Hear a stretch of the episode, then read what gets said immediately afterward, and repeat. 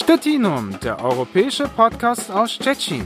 Mit französischer Verbe, deutscher Präzision und, und europäischem Humor. Zapraszamy. Wir laden ein. Martin Hanf und Pierre-Frederik Weber. Witam serdecznie do Stettinum, europejski podcast ze Szczecina. Na mikrofonie Martin Hanf i Pierre-Frederik Weber. Właściwie dzisiaj spotkamy się już e, no chyba 20 razy już zrobiliśmy ten program. Po 20, tak. 20 podcast na zakończenie roku 2020. E, akurat tak się ułożyło nam. Und damit sich die deutschsprachigen Hörer nicht äh, völlig außen vor fühlen, heute machen wir mal wieder, wie ihr schon merkt, ein zweisprachiges Programm. Natürlich ist das Thema diesmal Weihnachten äh, und sprechen über Weihnachtstradition in Österreich und äh, Finnland und vielleicht auch noch ein bisschen was über äh, Frankreich und was wollten wir noch machen? Deutschland. ja, ja, genau. Das war ja noch das Land, was wir noch dabei hatten. Und äh, das wollen wir, das machen wir diesmal auf Polnisch, aber dann im zweiten Teil auf Deutsch geht's weiter über Weihnachtstraditionen in Polen und auch natürlich in Stettin. Stettinum, der europäische Podcast aus Stettin. Święta, no to właściwie białe święta w tym roku chyba już nie będzie. Co myślisz? No, trudno, trudno się dowiedzieć. Zawsze tam patrzy się na, na prognozę, też e, kto ma dzieci, to jeszcze większe ciśnienia ma, żeby tutaj ustalić, czy będzie, będzie ten śnieg, czy nie będzie go ale no, w każdym razie nie wygląda na to za bardzo.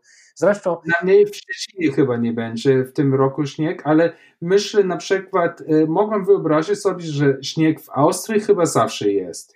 Y, przeważnie tak, no to a, a w górach to już w ogóle. Zresztą no, Austria to, to, to, to ma taką jakby taką taką aurę, czy taki image, jak to się mówi, międzynarodowa. Ale czy, czy u Ciebie zawsze w domu były białe święta, czy, czy, czy też niekonieczne? O ile pamiętam, zawsze było i, i w ogóle to taki stary nie jestem, ale w tamtych czasach, że tak powiem, e, to wydaje mi się, że było no, więcej śniegu i że zima była no, sroga, nie tak jak teraz. Zresztą to jest coś, co wiele osób mówi, również i starsze osoby, które znają jeszcze powojenne zimy, czy, czy, czy, czy późniejsze, nawet w latach 60. No, jesteśmy w takim, takiej epoce, czy takiej erze klimatycznej, że właśnie to się zmienia, ale mimo wszystko no, są strefy, gdzie ten śnieg przeważnie jest, albo jest szansa, że się pojawi, no, w górach, w Austrii, między innymi. Słuchaj, wiesz co, mi naprawdę naj, najwięcej interesuje, czy, czy tradycje w Austrii są, wyglądają trochę inaczej niż w Niemczech. No, wydaje mi się, że to, wiesz, to tak jak, jak mówimy Niemcy, Niemcy, no, po polsku to fajnie brzmi, bo Niemcy tak naprawdę, no to jest to słowo w liczbę mnogiej, nie? I, hmm. no, bo w sumie tych e, niemieckich krain, tych niemieckich krajów i, i również tych niemieckich tradycji to jest sporo różnych i, i, i, i w zależności od tego, czy świętujesz na przykład Boże Narodzenie no, w Berlinie, czy na Bawarii, czy gdzieś tam w Kolonii i tak dalej, no to pewne rzeczy są wspólne, ale są i też lokalne tradycje. No i to no i tak myślę chyba też jest w Austrii, że, że nawet w, w regionach Austrii to, to też y, są bardzo są no, różne tradycje. No, są różnice, ale generalnie to bym powiedział, że pod tym względem no to dużo wspólnego mają y, no, Austriacy i e, twój region Bawaria, tak? Czyli to jest taki no, kontynuum no tak. kulturowy też co do gwary, do dialektów, no ale poniekąd, no czy to... Właściwie na przykład, czy wy macie w Austrii też Krampus? Tak, mamy. To jest ten, który towarzyszy e, Mikołajowi i który e, towarzyszy mu nie, żeby wynagrodzić grzeczne dzieci, lecz żeby... Co, i bałeś się Krampusa? Żeby ukarać niedobre dzieci. E, ja czy się bałem? Nie pamiętam. Pewnie byłem wzorowym dzieckiem, o ile pamiętam. a jak nie byłem, no to cóż, jakoś to wyparłem. Kto właściwie jest ten Krampus? Krampus, no to jest taki straszny dziad, taki, taka postać, która ma przestraszyć e, małe dzieci i które ma taką rózgę i które, no, jeżeli ktoś był niegrzeczny, wedle no, starszej takiej tradycji, no wiemy, że no, jesteśmy w epoce, gdzie edukacja doszła do tego punktu, że no, wiadomo, że bicie dzieci to nic nie daje i to nie jest właściwy sposób edukacyjny, ale no, dawno temu, no, jak inne były tam poglądy na temat edukacji, tego jak ma się podporządkować sobie tutaj dzieci knombrne i, nieposłuszne, no to no. No, wchodziło to w grę, nie? No i, e, i to wtedy oczywiście, no, jeżeli chodzi o tradycję Bożego Narodzenia, to tylko tak na żarty, to nikt nikogo nie bije, ale to zazwyczaj jak pojawi się u dzieci, no to Mikołaj z nim, nie? Jeden jest Mikołajem i drugim jest tym Krampusem. Wiesz, trochę taki dobry policjant i zły, nie? Tak, tak. No i ten zły nigdy nie, nie, nie, nie dochodzi do, do, do, do użytku, że tak powiem, tylko jest obecny na, na wszelki wypadek, a wychodzi się z założenia, że dzieci byli grzeczni, więc to wkroczy do akcji raczej mm, Mikołaj wtedy i tamten to ma dosłownie, no, jest mistrzem e, drugiego planu, ten Krampus. Nie? No dobra, e, ale, ale chyba rozmawiać lepiej o jakieś przyjemniejsze rzeczy niż Krampus. No, jeżeli mówimy o Austrii, no musimy pamiętać o jednym, no, że Austria w pewnym sensie, e, choćby ze względu e, kolęd i, i muzyki, tutaj śpiewania Bożego Narodzenia, no to jest, można powiedzieć, że to jest taki, taki kraj Bożego Narodzenia, nie? bo w sumie 200 lat temu tam powstała najsłynniejsza kolenda na świecie, przetłumaczona w tak.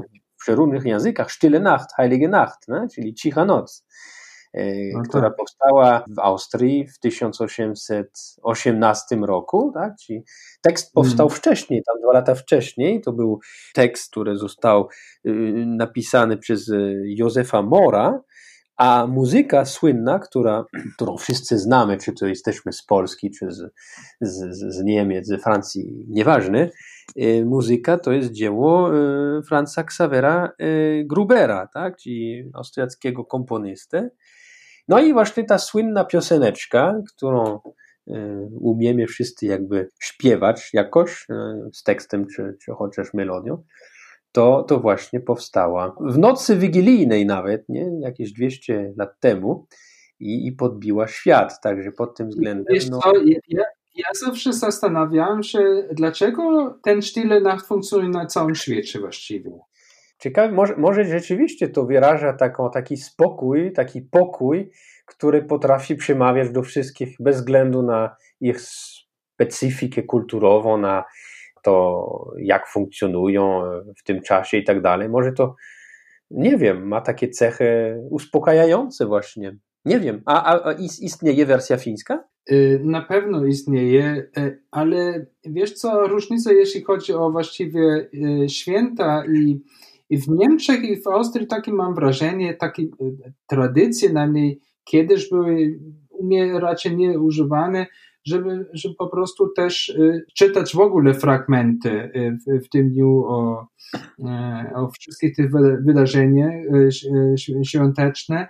W Finlandii święta jest bardzo wesoło. I może kojarzysz taki film Fanny i Aleksander. To jest film słynny reżyser Bergman. Tu jest pokazywane po prostu, jak świętowały się święta Boże Narodzenie właściwie w Szwecji Chyba to jest, ja już nie pamiętam dokładnie, ale chyba na, na początku XX wieku i właściwie o te zasady dużo nie zmieniło się dla mnie, jeśli chodzi o ten tradycyjny sposób. Więc na przykład, e, oczywiście jest choinka, oczywiście, e, e, świetnie w różnych kolorach e, i tak dalej, ale na przykład w, w, Szwecji to jest tradycja, żeby tańczyć około choinki albo właściwie w całe e, mieszkanie jest taki, tak powiedziałbym, kanon różnych wesołych piosenek, które zawsze śpiewa się w tym wieczór, a ja pamiętam nawet taką scenę, że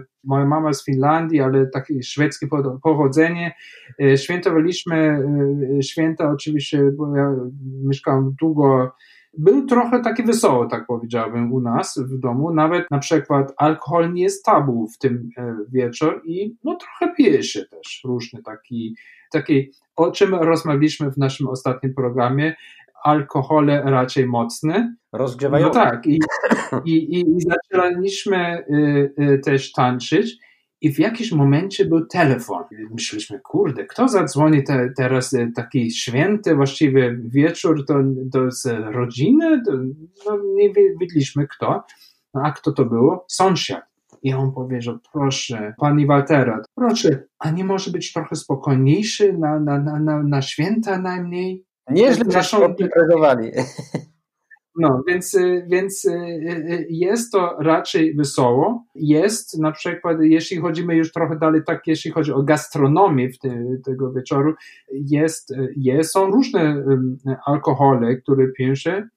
W moim przypadku zawsze był dużo ryb, oczywiście w Skandynawii, nie? Łosoś na przykład, śledź, tak, co też bardzo Wątek bałtycki. Można powiedzieć bałtycki, no co, co jest oczywiście popularne też w Polsce, nie? E, więc e, wyglądał u mnie zawsze w domu trochę inaczej. Ja zawsze miałem problemy, kiedy już pracowałem tu w, Polsce i też pracowałem jakiś tam, e, albo długo czasu w, w szkole i zawsze uczniowie chcieli wiedzieć, jak, jak to jest święto w Niemczech, to ja zawsze powiem, sorry, nie wiem dokładnie. Mogę wam powiedzieć, jak jest pisane w podręcznikach, mogę powiedzieć, co moi sąsiedzi zawsze powie, mi powiedzieli, ale u mnie trochę inaczej wygląda. Mimo tego, że no, tradycje świąteczne we Francji, no to trochę inaczej wygląda. No po pierwsze też stosunek do, do, do świąt, do, do religii chrześcijańskiej no jest e, trochę inny we Francji e, niż e, może pewnie w tych krajach, które wymieniliśmy wcześniej.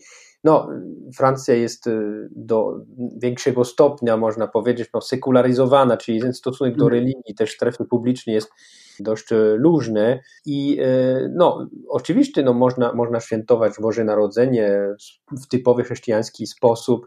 Jest msza, msza święta e, czy to trochę wcześniej niż o północy, czy o północy, no, no jest, jest podaż i, i popyt, jak to bywa, nawet jeśli to słownictwo chyba może się wydawać niestosowne w stosunku do, do takich aspektów życia e, i kultury, ale no, tak to funkcjonuje. Natomiast e, większościowo, i tu jest trochę problematycznie powiedzieć o Francji ogólnie, no bo rzeczywiście Francja to jest bardziej scentralizowana, ale no, są regiony, gdzie silne są takie tradycje wokół świąt Bożego Narodzenia i to są właśnie takie tradycje albo tak na wschodzie Francji, gdzie no, było dużo kontaktów właśnie z z krajami niemieckimi, z kulturą niemiecką, e, mam na myśli właśnie Alzację na przykład, ale są też e, w innych regionach, na południu Francji pewne piękne, piękne tradycje świąteczne, takie spektakle, takie też tradycje e, też malowania małych figurek porcelanowych, na Prowansji na przykład, związanych z świątami, mhm. świętami. No, są lokalne tradycje, chłopskie nieraz, takie starsze, Natomiast no, tak większościowo y, święta y, Bożego Narodzenia wiążą się y, szczególnie, no jak, to, no jak to nieraz bywa we Francji, z jedzeniem, z dobrym no jedzeniem tak. i, i do tego też dobrze dobrane trunki czy wina. No, tradycja gastronomiczna jest no, jako główne danie, no to jest ta, ta, ta, ten, ten indyk, tak, ten indyk. A, okay. Bożego mhm. Narodzenia, z, z, z kasztanami, z truflami, z różnymi możliwo, możliwościami tutaj do, do przygotowania i gotowania, no ale też e, inne specjałe typu e, no, ostrygi, tak ogólnie tam owoce morskie są bardzo popularne, nie tylko w terenach nad morzem. I do tego e, też taki deser, który jak tłumaczymy to na, na polski, to nazywa się kłotka, czyli taki taki klocek drewna, tylko że to tylko kształt, tak, kształt przypomina, to jest tak naprawdę to jest długie ciasto kremowe, tak jest, takim mhm. e, miękkim ciastem w środku, no więcej kremu jest i, niż, i cukru niż, niż właściwie e, tylko mm, tego ciastka, ale no pyszne to jest i to jest taki pretekst, żeby do tego jeszcze e, wypić czystym sumieniem dobrą lamkę y, słodkiego, białego wina, aczkolwiek no pretekstu no właśnie, nie trzeba. Chciałem się zapytać, bo wiesz, w Polsce, y, a przede wszystkim w Niemczech i też w Skandynawii bardzo popularne jest grzane wino. Czy to dla Francuzów jest taki no-go, czy, czy Francuzi też lubią grzane wino? To nie jest tak obecne. No, wtedy, no, jeżeli to idziemy w ten kierunek, no, jak Glühwein, tak, po niemiecku, no to mm. właśnie te strefy bardziej Francji wschodniej, północno-wschodniej, Alzacji i tak dalej, tak, czyli gdzie no jest poniekąd ta pewna hybryda kulturowa, tak, że to jest oczywiście, to jest Francja, ale pewne tradycje są raczej y, jak w krajach niemieckojęzycznych, tak, mhm. tak naprawdę te, na przykład te, te ryneczki świąteczne, tak, to jest piękna tradycja, mhm. która tak, no w sumie no, nie jest tradycją obecną taką we Francji ogólnie. Pojawiają się, ale to chyba kojarzy też Strasburg, że ma tak, też no, bardzo ale, ładne ale to do tego wierzę. No to w Strasburgu, to wschodnia Francja tak, ale to potem no, to migrowało trochę w głębi w głąb kraju też, ale e, raczej ze względu na to, że o, można ewentualnie robić jakiś interes, to fajnie wygląda, ale to nie jest tradycja tutaj, która jest głęboko zakorzeniona jakby, nie? Ryneczki świąteczne w, w regionach, typu no, tych regionach, z których, których ja pochodzę, atlantyckich, tak, zachodniej Francji, mm. tam tam są, są, są, są też są inne tradycje, takie spotykania się, opowiadania bajek, historii, tam e, takich opowiadań świątecznych, tak, to, to tradycyjnie istniało, teraz to się trochę traciło ze względu na to, że też to była taka tradycja bardziej wiejska no i, i, i że no jak wszędzie urbanizacja jest, jest silna i coraz więcej osób ma tryb życia miejskiego, a nie, a nie wiejskiego i to ma wpływ oczywiście też na te tradycje. Natomiast mamy też we Francji słynne kolendy, które w sumie wszyscy znają, czy mają stosunek bliższy, czy czy, czy, czy trochę oddalone, czy wcale żadnego tam stosunku do religii, mimo wszystko jest taki, można powiedzieć, taki trzon kulturowy, taki, taki, taki, taki ślad kulturowy dość silny, oczywisty, który jest e, obecny i, i zresztą słynna msza Bożego Narodzenia w katedrze Notre Dame to jest też taki no, fenomen kulturowy. No, w tym roku rzeczywiście i w poprzednim to do tego nie doszło i nie dojdzie, bo katedra niestety y, y, doznała takie, takie, a nie inne losy i nie pozwala na to, żeby msza się, się odbyła tam ale to jest więcej niż tylko fenomen religijny wtedy, tak? Tak jak katedra tak, Notre Dame jest też turystyczna bardzo, tak? Mhm. I ja myślę, że o tym chyba już nie będziemy tak długo rozmawiać, ale na przykład jeśli chodzi o takie tradycje typowy, typowy skandynawski, no to jest oczywiście święta Łucja, Łucja A, no tak. no to też ma, jest to naprawdę wielkie wydarzenie, jest to znak pokoju i ma to e, długą, długą tradycję w, w Skandynawii. I ciekawe jest także na przykład, nawet ta grupa skandynawska, powiedziałbym, jest bardzo mała w, Skandyn- e, w, Szczecinie, ale na przykład Święta Łucja też już był taki wydarzenie tu w Szczecinie, bardzo piękne. Wydaje mi się, że ogólnie, a propos, bo rozmawialiśmy o tej, to, o tej ryneczki, które już mają taką wielką tradycję w Niemczech i które też odbywają się też w niektórych regionach Francji, to też jest coś, co w Szczecinie już istnieje od kilku lat, a o tym będziemy jeszcze trochę rozmawiać w drugim części naszego, naszego programu i to już po niemiecku auf Deutsch. Stettinum, der europäische Podcast aus Stettin.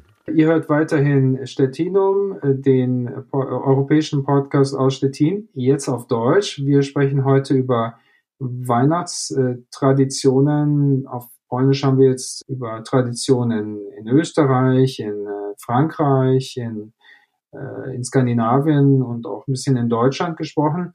Aber äh, wir äh, machen ja unseren Podcast über Stettin und aus Polen. Und natürlich ist auch Polen ein Land, in dem die Weihnachtstraditionen immer noch sehr stark auch gepflegt werden.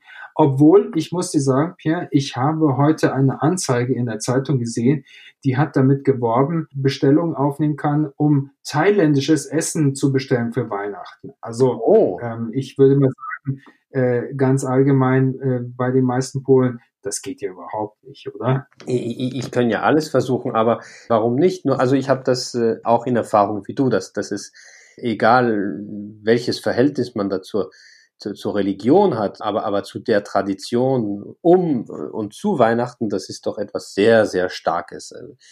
Also zumindest bei den Polen, die ich kenne, und, und ich kenne ja sehr, sehr unterschiedliche Personen, und das ist etwas, was man doch ziemlich oft bemerkt, ja, das, wie du sagst. Weißt ne? du, was ich in Stettin immer sehr spannend fand? Also, wenn wir schon jetzt, kommen wir vielleicht gleich zum, zum, zum Wichtigsten, nämlich zum gastronomischen Teil äh, von äh, Weihnachten. So das ist mir aus der Seele. ich wusste, dass ich dich als Franzosen da gleich damit fangen kann. ähm, äh, auf jeden Fall, äh, es gibt ja in, in, in Polen diese Tradition der sogenannten zwölf Gerichte, wo ich erstmal total geschockt war, als ich das erste Mal gehört habe, weil ich mir gedacht habe, was, zwölf Gerichte soll ich am Weihnachten essen? Das, äh, das kann ja nur mit einem mit einem Abgang sozusagen im Krankenhaus dann enden. Aber nein, so ist es ja nicht gemeint. Also es ist ja, das hat ja eher was eher so mit symbolisch zwölf Gerichte zu tun. Also man ist ja, ja jetzt nicht der zwölf Gänge so. Ja, na, man kann es ja versuchen, aber dann, dann ist der Abschluss wahrscheinlich der, äh, den du erwähnt hast. Ne? Aber, aber wo wir doch vorhin für unsere polnischsprachigen Zuhörer Weihnachtsmärkten gesprochen haben und von dem, mhm. dass also Weihnachtsmärkte immer häufiger äh, vorkommen, auch in, in, in Regionen, wo sie eigentlich äh, traditionsgemäß nicht so populär sind oder, oder, oder, oder nicht zur Tradition gehören eigentlich. Ne? Also äh, es gibt ja seit ein paar Jahren auch in Stettin einen Weihnachtsmarkt, wo, wo doch äh, mhm. die Tradition in Stettin nicht unbedingt so fest eingesessen war. Ne? Nee, also und, und das, was ja auch interessant ist, also auf diesem Weihnachtsmarkt kann ich mich auch erinnern, also mittlerweile sind das, kann man da wirklich ganz hervorragende Sachen bekommen. Also es gibt äh, polnische Produzenten, die wirklich wunderbaren Glühwein zum Beispiel da äh, auf diesem äh, Weihnachtsmarkt äh, präsentieren oder genau. verkaufen. Also nicht nur den, den, den klassischen, sag ich mal, roten, sondern zum Beispiel auch den weißen Glühwein habe ich, äh, glaube ich, letztes oder vorletztes Jahr ausprobiert. Das war auch sehr lecker. Mhm. Und ich erinnere mich aber auch, dass also gerade so in den, beim ersten Mal, glaube ich, war, habe ich äh, zum Beispiel auch noch ausländische Produzenten auch gesehen. Da waren Italiener und aus anderen Ländern, die auch noch irgendwelche Sachen verkaufen. Aber mittlerweile sind es doch sehr viele lokale Produzenten mit wirklich sehr, sehr interessanten Sachen. Äh, das, was ich in Stettin immer sehr spannend fand, und ich glaube, das ist äh, hier in dieser Stadt äh, also ein ganz auch noch ein, ein, ein besonderes Phänomen eigentlich in jeder Familie wird irgendwie Weihnachten so ein bisschen anders gefeiert oder beziehungsweise die Gerichte sehen ein bisschen anders aus, ne? weil weil es ist ja so, äh, also hier kommen eben die, seit die Traditionen sind sozusagen mit den Leuten mitgebracht worden, die nach dem Krieg dann eben nach Stettin gekommen sind und das können dann zum Beispiel kleinpolnische äh, Traditionen sein oder das können Traditionen aus, äh, aus Gebieten sein, die zur, zur Ukraine oder zu, zu, zu Weißrussland zum Beispiel oder Litauen zum Beispiel gehören. Und äh, das, das fand ich immer sehr, sehr interessant. Genau, genau. Also dass man sozusagen äh, so eine gewisse Mischung hat, ja, so äh, die auch äh, in anderen Bereichen des äh, Alltags in, in, in Stettin äh, zu beobachten ist, aber selbst in solchen äh, Weihnachtstraditionen, das stimmt, ja. Also mit was ich mich jetzt irgendwie auch nach vielen, vielen Jahren immer noch nicht so richtig angefreundet habe, aber was hier sozusagen zum, zum äh, Standard dazugehört, das ist der Karpfen. Wie gesagt, in Skandinavien, äh, da, da, da, da, da isst man dann eher Lachs oder Heringe oder Sprotten oder naja und, und, und äh, andere Fische. Hier ist es dann doch immer oft der, der Karpfen. Ja, äh, es ja natürlich sehr, sehr stark von der, von der Zubereitung ab. Also der Karpfen als solcher hat ja eigentlich wenig Geschmack, was, was, was meinen Geschmack angeht. Finde ich, also dass der Karpfen selbst äh, ziemlich, ziemlich geschmackslos ist. Aber, aber je nach, also wenn man gut zubereitet, kann es natürlich lecker sein. Und was ich zum Beispiel auch immer sehr gerne, ich weiß nicht, wie das jetzt sozusagen in deiner polnischen Familie ausschaut, aber in meiner polnischen Familie gibt es zum Beispiel immer eine Pilzsuppe. Das wird oft aus äh, Pilzen, die man im Herbst gesammelt hat, die werden dann getrocknet und die werden dann zu Weihnachten dann eben in der, in der, in der Pilzsuppe sozusagen äh, verwendet. Das sind oft dann eben Steinpilze, die dann dabei sind. Es ist auch nicht ganz, sag ich mal, nicht ganz ohne, aber auch sehr lecker und es wird also, naja, wie das so eben üblich ist an diesem Abend, es wird sehr, sehr viel gegessen und äh, ganz unterschiedliche Gerichte. Äh, hast du irgendeinen Favoriten, was so die polnischen Gerichte an, am Weihnachten angeht? Ja, es ist nicht unbedingt so typische Weihnachtskost, aber es ist auch etwas, was, äh, so kommt mir vor, auf dem Weihnachtstisch nicht, nicht fehlen sollte. Und zwar ist das eigentlich polnisches Gericht, das man gut kennt, auch als Ausländer, der sich äh, mit, mit Polen befasst zum Beispiel. Das ist der Bigos. Hm? Genau. Und zwar, also gut, also ich, ich finde das immer ganz nett, also dass so viel Bigos gekocht wird und der, der schmeckt am zweiten und dritten Tag manchmal noch besser als am ersten. Ne?